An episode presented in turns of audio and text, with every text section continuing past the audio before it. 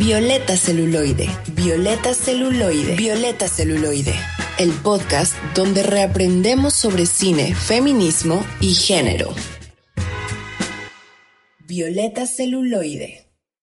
Bienvenidos a Violeta Celuloide, el podcast donde reaprendemos sobre cine, feminismo y género.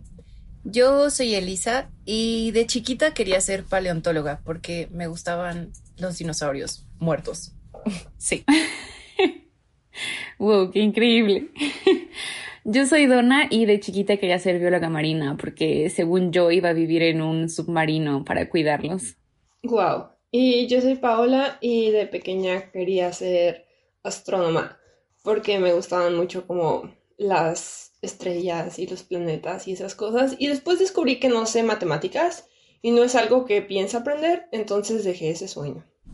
Bueno, y también muchas gracias a Moni, quien nos acompaña como siempre en todo lo que pasa detrás de escenas. Hola, yo soy Moni y cuando era chica quería ser agente del FBI o espía, tal vez todavía lo logre, entonces no daré más detalles. Saludos. Y también gracias a Mariana y Mariano.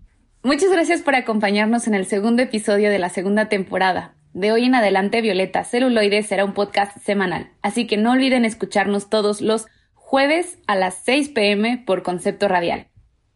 Y si se pierden la transmisión, siempre pueden escucharnos a la hora que quieran y en donde quieran, ya sea en la página de Concepto Radial, en Spotify o en Apple Podcast. En esta ocasión vamos a hablar de una película muy interesante que se llama Orlando y fue dirigida por la directora Sally Porter. Este filme trata de Orlando, que es un personaje basado en la novela de Virginia Woolf con el mismo nombre. Es un personaje eternamente joven, quien primero vivió como un hombre y luego como una mujer, atravesando países, hechos históricos y trascendiendo el tiempo, aunque todo esto siempre en Inglaterra o en países cercanos a este. Pero bueno, ahora vamos a pasar al análisis de la película. El sagrado chisme. El sagrado chisme. Bueno, ahora que ya saben de qué trata la película, les vamos a contar un poco de dónde salió. Primero, Orlando fue un libro, o sea, antes de ser una película, y pues obviamente la película está basada en este libro. Pero este libro tiene una historia muy interesante. Y pues, o sea, no sé si ubican a Virginia Woolf, probablemente sí, no sé si la esté pronunciando bien pero pues es una escritora extremadamente famosa que vivió en Inglaterra o Reino Unido. Realmente no sé cómo La sí, diferencia. vivió en Inglaterra. o sea, según yo, Reino Unido es como el conglomerado, ¿no? Sí, sí, no sí. sé. El nombre oficial del país es Reino Unido de Gran Bretaña e Irlanda del Norte. Inglaterra es una parte de Gran Bretaña, la isla grande. Pero ok, en alguno de estos lugares. Y pues Virginia Woolf, o sea, que estaba casada con un güey que según las películas que he visto era como súper buena onda y así. Pero pues, o sea, eh, tuvo a una amante que se llamaba eh, Vita Sackville West, que también fue una gran escritora y poetisa. Y un random fact de esa época es que en, en ese tiempo Vita era como de las poetas más leídas y se vendía súper bien sus libros y en cambio los de Virginia Woolf se vendían súper mal. Y, o sea, de que es irónico, ¿no? Ahora, ¿quién sabe quién es Vita, Vita Sackville West? O sea, nadie la conoce y todo el mundo conoce a Virginia. Es algo muy chistoso, ¿no? Los rumbos que toma la historia. Pero bueno, el caso es que Vita y Virginia tuvieron una relación y esta Virginia escribió Orlando basado en ella. Pero, o sea, no es que le haya dedicado el libro, es literalmente que escribió Orlando basado en la vida de Vita. Es una biografía, pero es una biografía mezclada con lo fantástico y que tiene básicamente como que em, guarda a todos sus personajes, a toda la descendencia de Vita, la... Ay, no sé cómo explicar esto. Ajá. O sea, habla de los abuelos de Vita, de los tatarabuelos, de los padres y así, pero todos como si fueran la misma persona, como si fuéramos, fueran Orlando. Y por eso hay tantos saltos en el tiempo en la película. Porque no está hablando solo de Vita, sino está hablando como de toda su descendencia y de toda su ascendencia. Y pues es algo muy interesante porque, o sea, bueno, es que vi una película que habla sobre esto y en intersexualidad se las recomendaré. Pero pues básicamente pues está muy chido porque es una biografía, pero es una biografía fantástica. Y pues yo estoy intentando leer el libro, voy como en la página 20 porque está súper difícil, está en idioma eh, inglés eh, antiguo, pero, o sea, de que creo que vale mucho la pena y creo que hicieron un gran trabajo adaptándolo a película. Y pues refiriéndonos como a la película, pasando a como algunos datos curiosos de la película, es que su primera proyección fue en 1992 en el Festival de Cine de Venecia, donde fue como todo un éxito. La película, pues, si ya la vieron, entenderán más o menos a qué nos referimos, y si no, pues véanla y se van a dar cuenta de lo que estamos diciendo. Eh, marca como el fin de una etapa del cine británico que era como súper políticamente comprometido y culto y desafiante en términos estéticos. Y en sí la película es toda una obra, una obra de arte, o sea, incorpora la danza, el teatro, el performance al ejercicio cinematográfico. Y también eh, se habla sobre la liberación homosexual. O sea, digo, vamos a ahondar un poquito más en esto más adelante, pero eh, pues bueno, ya Pau mencionó, ¿no? De que el personaje principal empieza siendo un hombre después pasa a ser mujer, una cuestión como muy interesante. Y pues además eh, se usa la literatura, la pintura y la filosofía para pues construir como toda esta historia, ¿no? Además de los datos que ya nos dio Pau. Eh, y literal se usa para cuestionar como la propia historia, o sea, de que la historia del mundo. Y pues en este caso, la historia del Imperio Británico. Que justo va con eso, ¿no? Que, eh, bueno, en la película a Orlando le toca vivir justo cuando estaba pues el, el, imperio británico en su apogeo con la reina Elizabeth y le toca vivir hasta el punto en que se desmorona, ¿no? Y se desmorona el imperio británico y creo que justo es como una coincidencia porque igual estaba leyendo como reseñas de la peli y había gente eh, pues quizá un poco pretenciosa, pero digo, también se me hace interesante su opinión que pues decía, ¿no? Que igual Orlando fue como de las últimas películas de este cine británico que estaba hecho así como casi casi como algo artesanal, supongo. O sea, lo describe como que está hecho muy eh, detalladamente con, con, todo esto que, que comentas, Donna, de la danza y el teatro y el performance. Entonces se me hizo curiosa como esa comparación, ¿no? O sea, qué pasa como en la película con el fin del de, Imperio Británico y en la vida real, el mundo que conocemos con esta película. Porque, pues, creo que tiene algo de verdad, o no sé, al menos en lo personal, no recuerdo que haya visto algo parecido o así de, de bonito antes. Sí, yo tampoco. O sea, creo que está muy padre por eso que dijeron de los elementos de teatro me lleva a pensar que, o sea, lo que me llamó la atención mucho al principio de la película, o sea, literalmente llevaba dos minutos y Tilda Swinton, que es Orlando, se voltea y te habla a la cara. Y es como de que, ¿qué chingados está pasando? O sea, me gusta mucho ese rompimiento de la cuarta pared y creo que es algo que lo hace único, porque a momentos yo, sentaba, yo sentía que Orlando me estaba pidiendo permiso para hacer las cosas. O sea, o como que eres su confidente. Hay un momento en el que está leyendo un libro de poesía y voltea a ver a la cámara y dice como, oh, sí, la poesía. Y yo como, wow, o sea, de que está muy padre porque es como su voz interna, pero al mismo tiempo como que te habla a ti y es como que, no sé, como que siento que eso te envuelve en la película y hace que te sientas parte de. La verdad es que sí fue un gran elemento, o sea, como que a mí me ayudó un poquito a disfrutarla más, porque al principio dije como, ay, no, esto va a ser como muy largo. Y después fue como, wow, no, esto fue muy dinámico. Como que me recordó un poquito a, o sea, ese rompimiento a Fleabag. Pero, ajá, bueno, ajá, creo que me estoy diciendo un poco. Esa es como una gran serie, ¿no? Nunca la he visto, pero la he escuchado en todos lados. Sí, es buena. El guion también es muy bueno. Hay que verla después. Sí, puede ser. Podemos empezar a incorporar series al programa. Sí. Bueno, de hecho ya están los planes.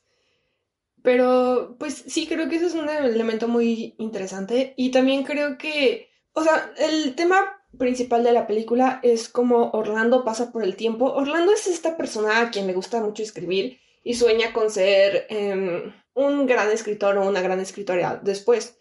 Y la cosa es que pues pasa por el tiempo escribiendo, pero también en medio de, o sea, en medio de la película tiene un sueño así de que se duerme por siete días y nadie lo puede despertar. Y de repente despierta y es mujer. Y o sea, de que no hace ningún, o sea, de que no hace como ninguna referencia al respecto. Simplemente se ve en el espejo y dice como, ah, eh, diferente sexo, misma persona. Y sigue con su vida. Y creo que eso es algo muy interesante porque nos hace cuestionar los límites del género, ¿no? O sea, ¿cuáles son estos roles que nos asignan y que te dicen como, eres mujer porque, o sea, por ejemplo, cuando Orlando es mujer, que usa vestidos zampones, eh, como que esperan que se quede como callada todo el tiempo y así. Y en cambio, cuando es hombre, tiene como, o sea, muchísima más libertad y así. Y entonces creo que justo como que es un gran ensayo, yo diría, sobre el género, porque como que explora los límites de la sociedad y pues es esta idea de que pues Orlando simplemente es una persona y a la mitad cambia, pero sigue siendo la misma persona. Solo que es tratada diferente por la sociedad ahora que es mujer. Sí, es una crítica muy fuerte a la sociedad. O sea, porque incluso cuando está como teniendo esta reunión con poetas y escritores y así, o sea, ellos expresan muy despectivamente sus esposas. Pero lo irónico es que ellos escriben como de sus grandes musas, que a fin de cuentas, pues, son referidas como mujeres. Entonces, o sea, Orlando hace como, como que hace este, resalta esta cuestión de como la, la hipocresía en la sociedad en cuanto a cómo se pues es que literal, o sea, la sociedad, la alta sociedad y el arte, ¿no? El cómo se interpreta y se ve a la mujer en, en, pues en esas dos esferas. Sí, y además eh, creo que justo no pasa desapercibido, o sea, que fue como esta película, hagan de cuenta que está dividida como en capítulos, ¿no? O sea, como amor, sexo, política, sociedad, y es como todo lo que pasa alrededor de Orlando y que mm, le va afectando como persona. Y pues justo de ahí salió mi pregunta, ¿no? O sea, como, porque creo que cuando hay estos elementos de fantasía en las películas, a veces, bueno, en lo personal me cuesta mucho aceptarlo, ¿no? De que pues pasó esto y ya, ¿no? Entonces, de que en mi cabeza estaba como, pero ¿qué, por qué cambió, ¿no? O qué fue lo que originó el cambio. Y estuvo súper interesante porque Orlando eh, despierta un día como mujer, pero despierta al día siguiente de haber, bueno, después de estos días que pasa dormido en coma, por supuesto, pero digo, antes de eso, había pasado por una guerra. Y creo que eso se me hizo súper interesante, ¿no? O sea, que como la guerra, pues, es como si Orlando hubiera despertado y dicho como, pues, no sé, o sea, qué terrible es la humanidad y qué terribles son los hombres que siempre están en guerra y haciendo estos conflictos armados y, fue cuando después ya despertó como mujer. Y eso me recordó igual a un ensayo de justo de Virginia Woolf mm, que habla pues de que a los hombres, por ejemplo, desde chiquitos se les condiciona como para bueno, al menos en su época, que creo que pues todavía hay algo de eso, pero de que se les condiciona desde chiquitos, ¿no? Por ejemplo, el fútbol, ¿no? De que siempre tiene que haber un ganador y un perdedor y que tiene que haber alguien que que sea, bueno, que esté como sumiso, pues. Y obvio esto no es como para decir de que hoy el fútbol es malo no lo hagan o no lo vean, pero o sea, digo, se me hace una idea interesante el que Virginia describiera al mundo como algo construido tan masculinamente y la guerra creo que es parte de eso. Entonces se me hace súper interesante este comentario, pues más de Virginia que de la película, pero igual en la película, que pues no sé, a lo mejor Orlando, eh, este cambio tuvo algo que ver ahí, ¿no? O sea, el darse cuenta de, del daño que se hacen los hombres y la humanidad en general. Sí, o sea, justo yo estuve leyendo reviews y leí una que no sé si sea verdad o no, pero que tenían esta teoría de que, o sea, Orlando hizo este cambio porque quedó absolutamente traumado por la guerra. O sea, ajá, sí, exacto, o sea, justo lo que dijiste. como que le traumó y pues dijo como de que saben que esto ya no me gusta, pero también creo que tiene mucho que ver con, con el hecho de que después tiene una hija. Eh, no he terminado de leer el libro, en el libro, como les dije, voy en la página 20 o algo así pero también leí reviews donde decía que justamente hizo el cambio porque quería tener descendencia y pues, o sea, como que Orlando nunca tiene una pareja estable, o sea, sí, pero o sea, de que no una pareja para toda la vida dentro de la narrativa. Entonces creo que justo como que este cambio también pudo, o sea, le dio la posibilidad de tener pues a su hija. Y es que retomando como que despierta de la nada y ya es mujer. O sea, es justo como este proceso de, introspección que hace el personaje y me pareció muy interesante porque igual os estaba leyendo reviews y decían que es divertido el contraste entre el rompimiento de la cuarta pared y el cómo te comparte ciertas pues ciertos pensamientos y ciertas emociones y sentires, pero no te comparte todo este proceso de introspección que se hace y al mismo tiempo a través de eso te invita a cuestionarte como tú el papel que tienes en la sociedad, ¿no? Que va creo que un poco ligado a lo que mencionabas, Pau, de que ella quería tener descendencia y por eso a lo mejor ese cambio, ¿no? Que a lo mejor ella en la sociedad sentía, o incluso no por la sociedad, o sea, que ella misma sentía que tenía que ser así o que quería que fuera así. No sé si suena lógico. Sí, suena muy lógico, Donna. Y creo que eso es un gran acierto de la película. O sea, que no ves todo su proceso de introspección. O sea, como que Orlando simplemente hace las cosas y ya. Y eso me gusta mucho porque es una película que a veces es muy silenciosa. O sea, de que puedes escuchar la música. Se me quedó muy grabada eh, al principio que está la reina Elizabeth como toda eh, Papadopoulos sentada en una canoa paseando por ahí. Y, o sea, de que la canción que hay abajo la puedes escuchar súper bien porque no hay nadie hablando encima ni nada así. Y eso me gustó mucho porque es como una película de, que habla de temas muy profundos, pero nunca te los narra. O sea, como que simplemente te los pone en la mesa con acciones y eso se me hace algo increíble. Sí, también creo que mm, justo ahorita que mencionas la música, creo que le da también como este ambiente a toda la película que es súper mágico. Creo que justo esa escena cuando despierta y de que va como a lavarse su carita con agüita y es súper etéreo todo porque hay como brillitos a su alrededor y la luz de la mañana y se ve en el espejo desnuda y fue una escena súper mágica. Creo que fue como de mis partes favoritas de toda la película. Y el número del final cuando hay un ángel cantando en el cielo, muy surreal. Eso también estuvo cool. sí, no manchen, y hablando de escenas favoritas, eso del ángel, sí, me voló la cabeza pero también una parte al principio de la película, antes de que conozca a su a Sasha, que es como su primer interés romántico, ahí el rey ve hacia abajo, em, ve hacia, hacia abajo y el lago está congelado y abajo del lago hay una mujer congelada que lleva algo en una canasta, no me acuerdo exactamente qué. en el libro son manzanas, pero está increíble porque pues está como está congelada en medio de la acción y el hombre este el rey se ríe de lo que está pasando y creo que eso también se me hace algo muy interesante, porque Orlando es este personaje privilegiado de clase súper alta, amigo de la reina, que no fue amigo nada más, o sea, de que pasaron otras cosas ahí, según el libro. Pero... Em, y solo por ser bonito. Ajá, solo por ser bonito. Tiene, o sea, mucho privilegio de ser bello. Pero igual tiene, o sea, como que hay esta conciencia de clase dentro de la película. O sea, como que es como Sí, Orlando es privilegiado, pero existen estas personas a su alrededor que no lo son. Obviamente no se centran en eso, porque Orlando es pues lo principal de la película. Pero se me hizo muy padre que se incluyeran esas cosas.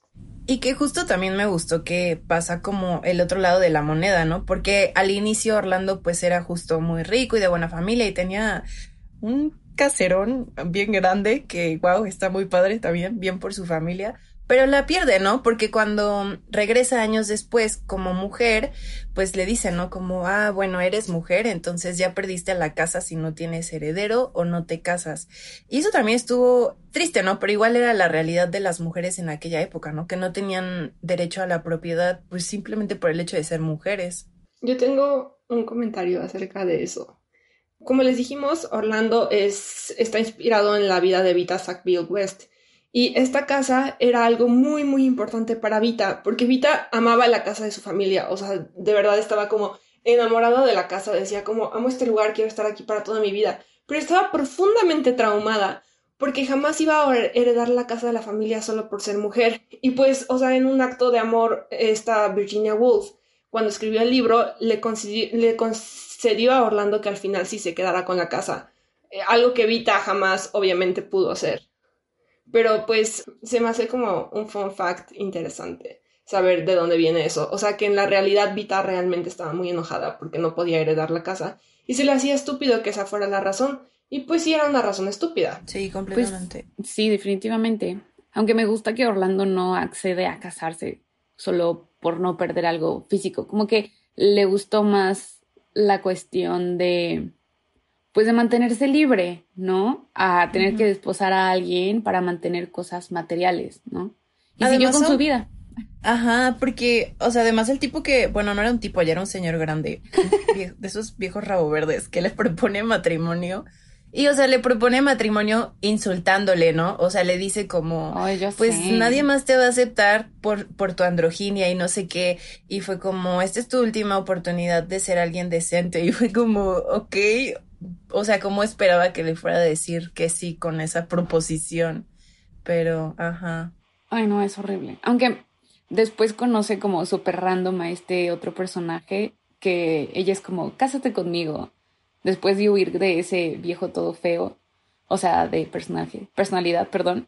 Y el otro dice como, sí, me casaría contigo, pero tengo el tobillo torcido. Y tienen como una micro historia ahí medio intensa de, no sé, de mucha intimidad. Me gustó como mucho la estética de todas esas escenas porque, o sea, ella genuinamente se veía feliz. O sea, el personaje se veía feliz y siendo, pues, auténtico, ¿no? No tenía que esconderse detrás de esos vestidos zampones y horribles o detrás de un disfraz. En fin. Sí, y creo que también es muy interesante esa relación porque es como la primera relación igualitaria que tiene. Porque, o sea, y me refiero a igualitaria en sentido de poder, porque, eh, la, o sea, su primer interés amoroso, Sasha, eh, como que él tiene, o sea, Orlando tiene como, ajá, como esta posesión hacia Sasha. Hay una escena muy interesante donde le dice algo así como de que tú eres mía porque te adoro. Y, o sea, de que es algo como muy, o sea, te lo dice en la cara, ¿no? Literalmente como de que los hombres creen que eres de su propiedad solo porque... Te desean. Pues te adoran o te aman o te desean o lo que sea, ¿no? Y es muy interesante que justo, o sea, le dice esto, pero después cuando está esta propuesta de matrimonio de la que mencionó Elisa hace rato, eh, a Orlando le dicen eso. No sé si fue la propuesta de matrimonio o cuando estaban en el círculo de poesía, pero alguien le dice eso a Orlando. Le dicen como de que, pero tú eres mía porque te deseo. Y como que siento que después de eso como que le cae el 20 de a Orlando de lo que pasó con Sasha y de lo que le acababa de pasar a ella. Y justo cuando ya aprendió todo eso es cuando tiene esta relación con este marinero que ya es como, pues más, eh, en donde están al mismo nivel, ¿no? Ya no es de posesión. Sí, oigan, a propósito, solo quería comentar que ese tipo, el que es como el marinero, es el que sale en Titanic. Era el prometido y hoy está calvo, pero bueno, me acordé. es que no, o sea, solo lo ubico como de Titanic, entonces todo el tiempo estuve pensando que era él, pero sí. Sí, justo creo que fue una relación pues más bonita, ¿no? Porque además creo que mm, eh, justo, o sea, no había como ni una pizca de posesión ahí, pues, o sea, de que él le decía como, pues me voy a regresar a América, puedes venirte conmigo. Pero Orlando le decía como, pues no, o sea, yo me quiero quedar aquí. Y no hubo reclamos, ni hubo como celos, ni nada. O sea, fueron dos personas que se entendieron y que coincidieron en ese momento. Y e incluso cuando se despiden, pues es bonito, ¿no? O sea, que pues se dicen como bye y pues, no sé, eso estuvo, eso estuvo bonito yo quiero también decir algo al respecto. O sea, eh, bueno, justo hablando de que esta película y, el libro de Orlando están inspirados en la, en la vida de Vita, vi la película de Vita y Virginia después de ver em, Orlando, porque pues quería saber más qué pedo, ¿no? O sea, qué pedo con Vita y Virginia. El chisme. Y, ajá, y pues, o sea, resulta que Vita era muy así, o sea, como que tenía estas relaciones que no, o sea, no relaciones que duraran para toda la vida, pero eran relaciones cortas. Eh, bueno, o sea, cortas en el sentido de que no duraban 40 años, ¿no? O sea, de que tal vez duraban 2, 3, 4 años. Y eran relaciones como muy intensas, en donde ella era muy feliz y la otra persona muy feliz, pero ella como que no podía estar solo con una persona como por el resto de su vida. Y en una de las escenas de esta película le dice Vita Virginia como de que si eso está mal, y le dice como, no, pues es simplemente como tú eres y pues, o sea, de que está, está bien. Y eso me gustó mucho, porque pues es esta idea de que siempre te venden, ¿no? O sea, de que te tienes que casar y tienes que quedarte 50 años o hasta que te mueras con la misma persona. Y pues, o sea, Virginia Woolf, que, o sea, de que hace cuánto, cuántos años fue ese, ese libro, o sea, de que Vita entendía eso. Y pues se me hace muy padre, o sea, como leer que esto es algo que se está cuestionando desde antes, pero también es muy decepcionante saber que todavía no lo hemos podido romper completamente y que seguimos creciendo con esas historias de Disney. Sí, hace rato estaba leyendo un tuit de eso, me acordé ahorita, que, o sea, que justo eh, seguimos mucho en esta idea de que nos percibimos como por qué tan, o sea, como qué tan atractivas somos como personas o como, no sé por qué esta idea, ¿no? De que, de que son tus 20 y es como, bueno, pues es que para tus 20 ya tienes que haber hecho todas estas cosas. O sea, como esta idea, ¿no? De que cada periodo de tu vida está marcado por algo que debes hacer. Y creo que mucha presión social viene de eso, ¿no? De, de no hacer esas cosas y creer que estás fracasando como persona y pues no, o sea, realmente pues cada quien en su vida y en su tiempo y pues no, no tienes que hacer todas esas cosas, no tienes que casar, no tienes que tener hijos, no tienes que, o sea, bueno, trabajar sí tenemos que, ¿verdad? Porque de algo hay, pero Desgraciadamente. pero sí, ¿no? Ajá, justo. Pues es justo lo que les decía de que nos hace como esta pregunta a lo largo de la película de cuál es nuestra, nuestro papel dentro de la sociedad, ¿no? Y qué estamos haciendo para no caer en esas conductas dentro de la película que nos molestan y que nos incomodan, ¿no? Sí, definitivamente. Creo que eso es algo como muy interesante. Y bueno, creo que ya tratamos casi todos los puntos que teníamos planeados para el episodio, menos uno, que es que, em, bueno, esto no sé, o sea, de que creo que tiene algo de cierto. En la película no se ve mucho, porque en la película solo vemos a Sasha y al marinerito, no vemos los múltiples intereses amorosos que tuvo Orlando en el libro, o sea, de que voy en la página 20 y de que la lista ya es larga. Y bueno, también eso se me hizo muy interesante, ¿no? O sea, de la decisión de la película de quitar eso. O sea, entiendo que pues tiene que durar cierto tiempo, pero definitivamente la persona que es Orlando en la película y la persona que es en el libro son personas diferentes, pero creo que eso también es un acierto, porque no se trata de hacer una copia, sino de aportar algo más. Y siento que esta película sí aporta a la historia, o sea, como que hace otro Orlando, otra Orlando, pero es, es totalmente una buena idea. Pero bueno, la cosa es que en muchos foros de internet que estuve viendo y en Letterboxd y así, decían que Orlando es una metáfora de la bisexualidad de Vita Sackville West. Porque, pues, o sea, justo es esto que hablamos al principio, ¿no? Como que hay ciertas cosas que se esperan de ti cuando eres mujer y ciertas cosas que se esperan de ti cuando eres hombre. Y una de esas cosas es la heterosexualidad. Y eso, si ahorita se espera, o sea, de que en ese tiempo se esperaba muchísimo más. Aunque en el círculo de Virginia Woolf había muchas personas que no eran heterosexuales, igual era algo muy esperado. Y justo, o sea, como que si ven en la película, eh, muchas cosas cambian dentro de Orlando, pero algo que prevalece es que cuando es hombre se siente atraído hacia Sasha y cuando es, es mujer se siente atraída hacia el marinerito. Que no le digan marinerito, o sea, es un marinero hombre grande, o sea, que no es pequeño. Pero, o sea, que básicamente es esto como que es la forma que encontró Virginia Woolf de retratar la bisexualidad de Vita, cambiándola por un hombre. Y esto también tiene que ver con que un, hubo un tiempo en el que Vita se escapó con su amante, que era una mujer, y se fueron de que años a Francia. Y de que se vestían como hombres y andaban así por la vida siendo felices. Entonces, o sea, creo que justo es eso como de que, o sea, el valor que le damos a la heterosexualidad. Y o sea, de que tal vez no sea como, o sea, nunca vemos una relación homosexual en la película. Y creo que en el libro sí, pero más adelante de lo que yo voy. Y creo que más bien son como relaciones sexuales, de que como más pasajeras. Pero, o sea, creo que eso es algo, se me hizo algo muy interesante, que la heterosexualidad prevalecía, pero pues ya cuando buscas por qué es esto, te das cuenta de que tiene un trasfondo más profundo. Oigan, y no hemos hablado, creo, de lo fabulosa que es Tilda Swinton en el papel de Orlando. Mm, ¿Qué opinan? ¿Les gustó cómo interpretó a Orlando? Creo que yo no podría imaginar otra eh, persona que hubiera podido hacer ese papel tan bien como ella. No, creo que incluso, o sea, de que yo sé que el, el físico no lo es todo, pero físicamente hablando, o sea, como que no me imagino a alguien más ahí por el simple hecho de que, pues, tiene una apariencia muy andrógina.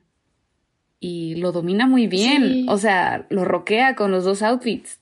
Además, o sea, justo Tilda Swinton como que es un tema que le interesa mucho.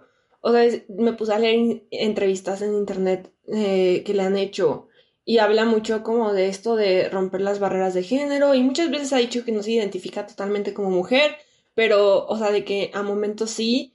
Y pues, o sea, creo que justo escogieron muy bien porque escogieron a alguien que, pues, roqueó el tema, justo como dijo Donna. Y creo que eso está muy chido. Aunque también creo que por otro lado, o sea, de que tenemos esta idea de que lo andrógino o lo eh, neutral en el género son estas personas altas y delgadas y, o sea, como que les puedes poner ropa como de cualquier tipo y que se les vea bien. Y pues obviamente Tilda Swinton no es su culpa, ¿no? No es como de que ah, Tilda Swinton no debería de ser delgada y, alta y de que fit, o sea, de que no, pero también creo que siempre vemos a las personas andróginas así en televisión y pues es algo que también estaría chido cambiar. O sea, por ejemplo, o sea, ¿qué personas andróginas conocen en televisión? O sea, de que Tilda Swinton y tal vez Ruby Rose de eh, Orange is the New Black y Ruby Rose tiene como el mismo tipo de cuerpo. Y sí, justo. Y justo fue como súper random porque según unos artículos que estuve leyendo, em, o sea, de que Tilda y Sally, de que apenas se conocían, o sea, la directora invitó a la actriz por como café, té y literal dejó como, según esto, el chisme cuenta, una copia del libro de Orlando encima de la mesa y entonces ya como que empezaron el debate y el proyecto tardó como cinco años en salir a la luz, o sea, de que fue súper difícil, como todo un reto construir como el personaje y la historia, pero, o sea, como que estuvo padre que ella también como que aportó para crear el personaje y no solo lo personificó y ya, o sea, de que realmente lo vivió. Sí, realmente creo que Tilda Swinton es como literal la definición de la palabra artista. Porque, o sea, de que se meten sus papeles así como súper intensamente y siempre le salen súper chidos. Pero bueno, si quieren conocer un poco más de Tilda Swinton, que nosotras realmente estamos interesadas en este tema, escuchen la cápsula que les preparamos sobre ella.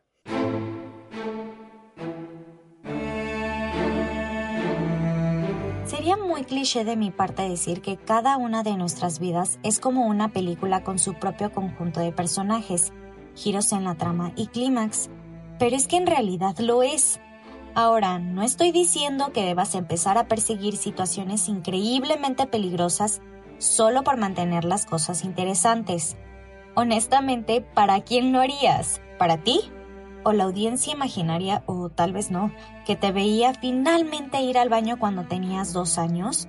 Lo que quiero decir es que nunca somos la misma persona durante toda nuestra vida. Algunos individuos tienen la fortuna de cambiar físicamente, pero otras solo pasamos de ser un infante de mierda a ser un adulto semi-respetable menos mierda.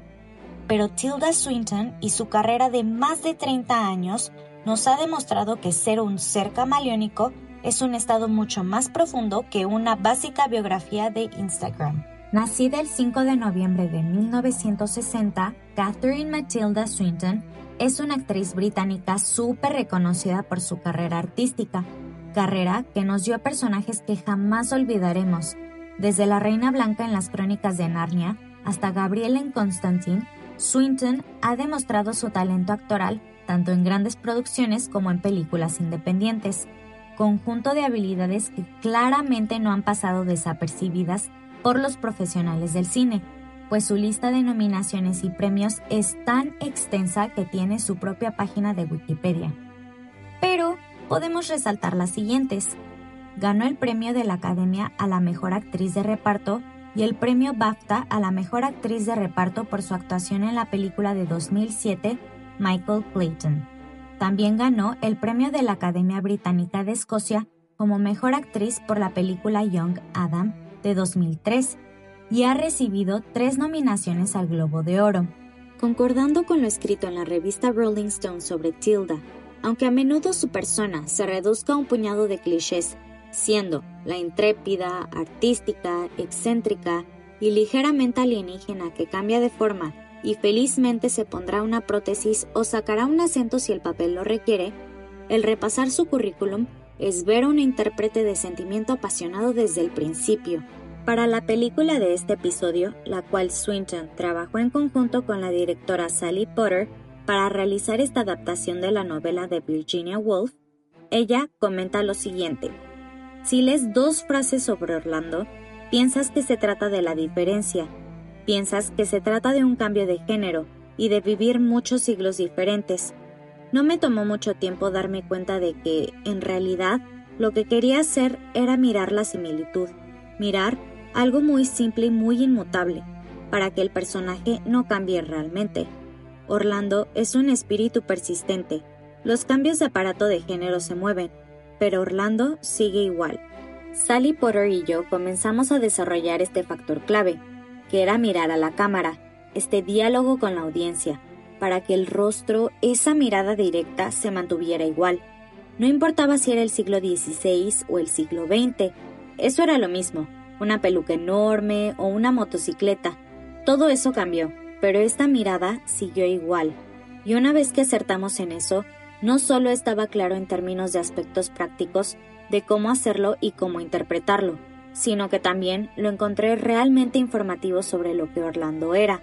De hecho, se trata sobre el espíritu.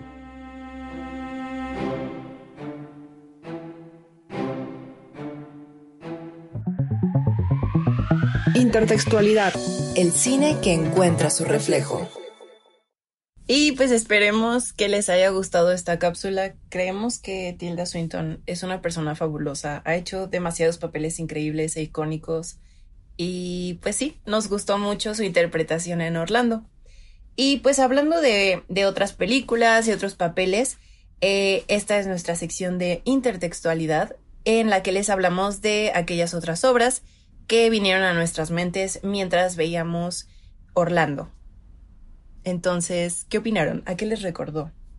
Bueno, primero quiero poner en la mesa la opción obvia, que es The Favorite, que no sé si la han visto, pero se grabó en exactamente la misma locación que Orlando, entonces de que si ven Orlando y les recuerda a The Favorite es exactamente por eso. También grabaron ahí el video de soccer de los Jonas Brothers por si querían saber. Creo que sí están muy diferentemente ambientadas. Bueno, el castillo está diferentemente ambientado en ambas películas. Y hace mucho que no veo esa película. Pero yo recuerdo que la vi en el cine y que me gustó mucho. O sea, literalmente me dejó así como de que con la boca abierta. Y fue muy extraño porque es una película muy larga. Pero pues también muy interesante. Entonces yo creo que vale la pena que la chequen. Igual creo que estuvo, ahorita que estamos en esta época de premios, creo que en su momento estuvo nominada a los Oscars, no sé a qué, no sé si fue mejor película o quién sabe qué. Estuvo nominada a nueve Oscars, de los cuales ganó uno, Queen Olivia Colman por mejor actriz con uno de los mejores discursos de agradecimiento de la vida. Pero, o sea, está muy chida, se las recomiendo. Ah, bueno, a mí me recordó, este, digo igual un poco obvia mi recomendación, pero me recordó a Solo los amantes sobreviven que igual sale Tilda Swinton de una vampiresa de muchísimos años, etérea, muy padre la película, y pues me recordó porque justo habla de estos temas de inmortalidad, que Orlando también trata con ellos, ¿no? Estaba viendo una entrevista de la directora de Sally Potter y le preguntan, ¿no? Como, ¿por qué Orlando? ¿Por qué este libro? Y ella respondió que pues porque la inmortalidad es como algo que secretamente eh, casi todos los humanos eh, como que desean y si no desean, pues que de alguna forma les llama, ¿no? Y entonces todo este tema de la inmortalidad y de pasar diferentes, bueno, sobrevivir a diferentes eh, periodos históricos y pues estar en diferentes lugares y pues todo este tema como de la inmortalidad que a final de cuentas sigue siendo algo muy humano.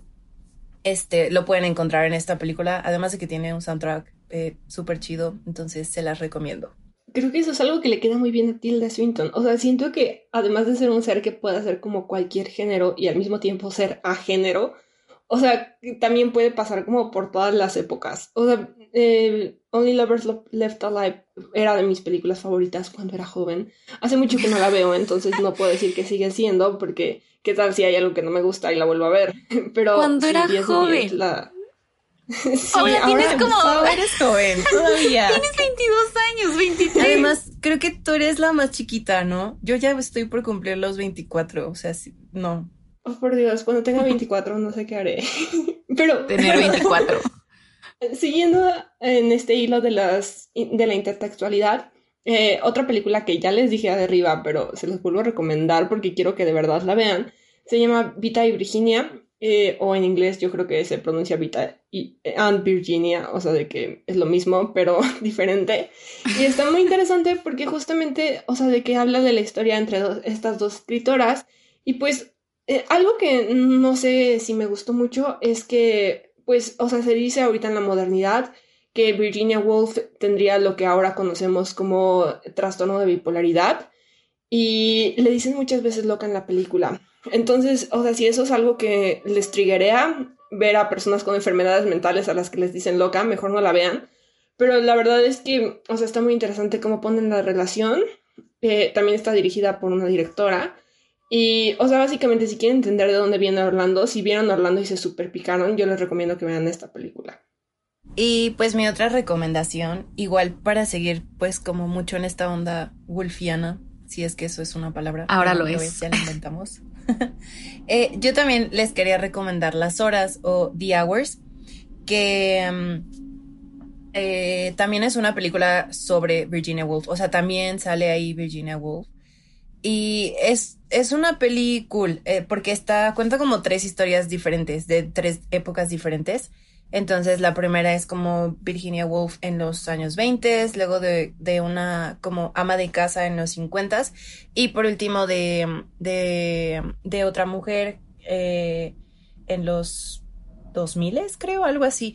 Y pues es como, eh, se trata de cómo les afecta a todas este libro de Virginia Woolf que es La señora Dalloway. Y entonces pues como, no sé, como que libro aparece en las tres historias, pues y tiene que ver y están como conectadas, pero no, entonces está cool porque también es como otra exploración del trabajo de Virginia Woolf, pero desde otro punto de vista. Nicole Kidman y su nariz falsa ganaron el Oscar a Mejor Actriz por esa película en el 2003. Y pues ya más bien mis recomendaciones entrarían más en la cuestión como estética.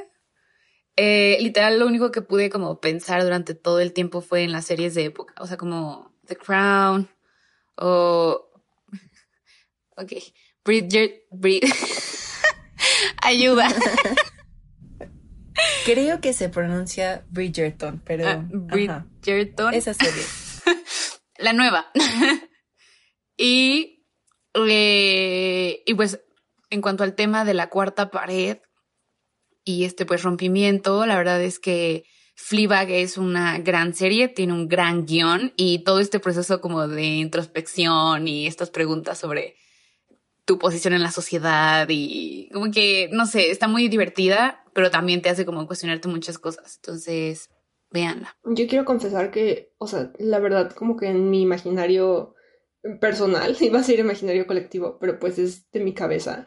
Em, o sea, la, cuarta pared como que la, la pongo con Deadpool y es lo único que se me ocurre y estoy muy feliz de que Orlando haya puesto también esto de romper la cuarta pared porque ahora tengo otra referencia y ya no va a aparecer siempre Deadpool en mi mente cuando pienso en romper la cuarta pared.